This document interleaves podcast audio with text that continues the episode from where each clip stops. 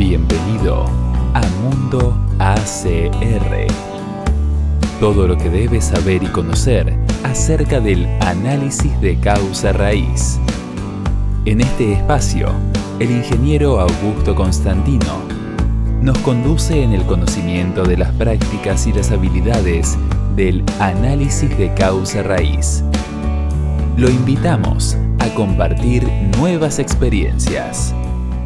¿Qué pasa cuando las cosas salen mal?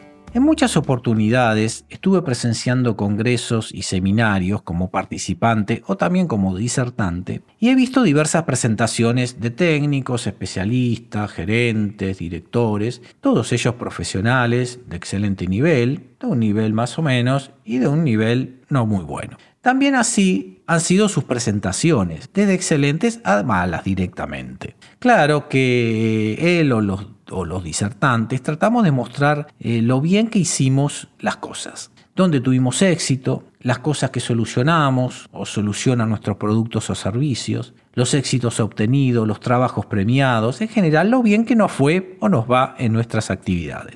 Pero muy pocas veces, casi ninguna diría yo pensándolo bien, alguien dijo esto salió mal y explicó cómo sucedió e inmediatamente terminó su explicación. Sin embargo, sí presencié disertaciones que el expositor explicó lo que sucedió mal y luego explicó la brillante solución que tomó o tomaron e hizo que el mal momento pasara a ser un éxito. Esto sucede también en presentaciones dentro de las organizaciones, en reuniones internas, sucede en diferentes ámbitos institucionales y académicos y en otros de importancia y relevancia. Parece que decir que lo que salió mal o que las cosas eh, no fueron tan bien tiene mala imagen. Genera rechazo o hace que el disertante forme parte del fracaso, del cual el público oyente no quiere formar parte. Ellos solo quieren escuchar cómo los demás les fue bien haciendo cosas a partir de determinadas situaciones que no parecerían que están tan mal. Pues también decir que la situación era muy mala crea la imagen la mala imagen ¿no? de la empresa. O su cliente no hacía las cosas del todo bien y esto también trae consecuencias económicas para el futuro del disertante. Contrariamente a las situaciones explicadas anteriormente, en mi caso necesito hablar de las cosas que no están del todo bien, pues lógicamente mi actividad se enfoca en resolver eventos que no han sido buenos o situaciones críticas, por no decir catastróficas en algún aspecto. Es así como mis presentaciones comienzan hablando de las situaciones complicadas y terminan recomendando cómo se pueden solucionar o se podrían solucionar. Es así como paso a ser el villano de la película, el que presenta cosas que no nos gusta escuchar. Pero también me pregunto, ¿qué hacen las personas cuando pasa esto? ¿Las ocultan? ¿Se tratan de solucionar muy rápidamente para que no sean notorias y así los problemas vuelven a ocurrir? ¿Las prácticas utilizadas son efectivas? y el proceso de resolución de problemas es eficaz? ¿Qué pasa en las organizaciones con esto?